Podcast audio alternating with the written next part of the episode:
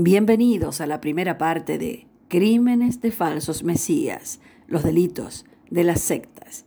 Vamos a relatarles acerca de tres sectas que marcaron la historia del mundo con sus cruentos crímenes. Cientos de personas fueron asesinadas y se suicidaron por creer en el fin de los días y en la maldad de la tierra. Hablamos en primer lugar de la secta Templo del Pueblo. Su líder era James Warren Jones, más conocido como Jim Jones. Este estadounidense fundó la secta en 1953. La creencia era una mezcla entre el cristianismo con doctrinas del comunismo, con el fin de que sus miembros crearan una comunidad excluida de la sociedad. Los integrantes de esta agrupación siguieron a su líder desde Estados Unidos a la selva de Guyana, donde se haría realidad el paraíso en la tierra. En ese lugar, Jones compró al gobierno de Guyana una propiedad rural que construyó una comunidad llamada Jonestown, recibiendo allí a casi 900 seguidores suyos llegados desde Estados Unidos.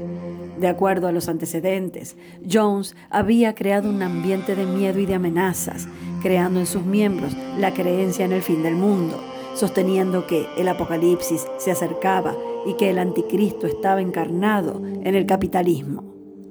De esta forma, en noviembre de 1978 viajó a Guyana el congresista estadounidense Leo Ryan, acompañado de periodistas y algunos disidentes de la secta, para preguntar si los integrantes deseaban dejar la secta, ya que se hablaba de que Jones abusaba sexualmente de las mujeres y había golpizas en el interior del predio. Finalmente, el congresista abandonó el templo después de que intentasen matarlo. De esta forma, Ryan, junto a una veintena de disidentes, se dirigieron a tomar una avioneta.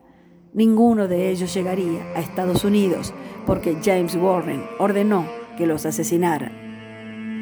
De esta forma, el 18 de noviembre de 1978, James Warren reunió a la comunidad y le dijo que estaban siendo perseguidos y que no encontrarían ningún lugar donde esconderse, por lo que aconsejó un suicidio colectivo, el cual sería un acto revolucionario.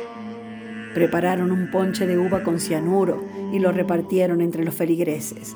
Primero murieron los niños y jóvenes. Muchos de ellos fueron obligados a la fuerza a beber del zumo de la muerte. El resultado fue 913 personas muertas, entre ellos 250 niños y jóvenes. Jim Jones apareció muerto entre todos los cadáveres y con una herida de escopeta en la cabeza. En segundo lugar, queremos contarles la historia de la secta Waco. Su líder era Vernon Wayne Howell, quien cambió su nombre a David Koresh. A los 24 años, el líder de los Davidianos, comenzó a declarar que había recibido el don de la profecía. Fue en este momento en que se comenzó a indicar que el joven había iniciado una relación amorosa con Lois Roden, una mujer que era la líder de una secta cuando tenía 76 años. Koresh dirigió la secta mediante el matrimonio con Rachel Jones, de 14 años, quien era hija de uno de los miembros de la agrupación.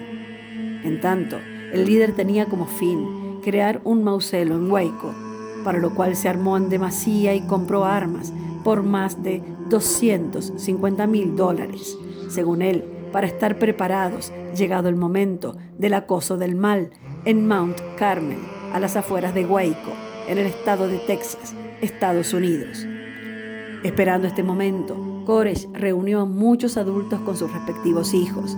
Sin embargo, el 28 de febrero de 1993, las autoridades tomaron cartas en el asunto debido a la tenencia masiva de armas y por los supuestos abusos sexuales que se habrían cometido en el interior del grupo, lo que provocó un enfrentamiento armado entre policías y davidianos, dejando a cuatro agentes muertos y una decena de sectarios fallecidos. Sin embargo, un episodio parecido ocurrió el 19 de abril del mismo año cuando el FBI se encontró con un lugar fuertemente protegido y se provocaron múltiples explosiones y un gran incendio. El balance final de muertos fue de 69 adultos y 17 menores, muchos de ellos calcinados. En tercer lugar, queremos contarles la historia de la secta La Familia. Su líder era Charles Miles Manson, conocido criminal de los Estados Unidos, ya que asesinó, entre otras personas, a Sharon Tate, pareja de Roman Polanski, director de cine, y a sus invitados en Beverly Hills el 9 de agosto de 1969.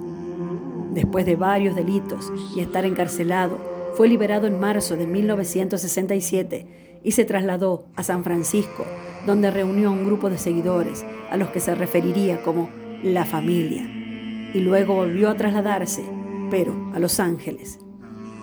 El 9 de agosto de 1969, cuatro miembros de la secta entraron en la residencia número 10.050 de Cielo Drive en Beverly Hills y mataron a Sharon Tate, que estaba embarazada de ocho meses, recibiendo 16 puñaladas, de las cuales 11 fueron a manera de tortura y cinco de ellas, según el forense, mortales de necesidad. La dejaron morir desangrada y la colgaron del techo. Respecto del motivo del crimen, se indicó en su momento que respondió al rodaje de la película de Polanski, Rosemary Baby, el bebé de Rosemary. Ya el director había sufrido amenazas de grupos esotéricos porque trataba un tema polémico, como era la práctica del satanismo entre las personas de la élite estadounidense y el advenimiento de un hijo del diablo, en un paralelismo con la historia bíblica de Dios, quien envió a Jesús, su hijo, a la tierra. Manson no había estado presente en los asesinatos, pero fue sentenciado por conspiración el 25 de enero de 1971 y el 29 de marzo del mismo año a pena de muerte. Esta sentencia fue más tarde conmutada por cadena perpetua después de que la Corte Suprema aboliera la pena de muerte en California y otros estados americanos. Hasta aquí la primera parte de Crímenes de falsos mesías, lujuria y asesinatos en las sectas.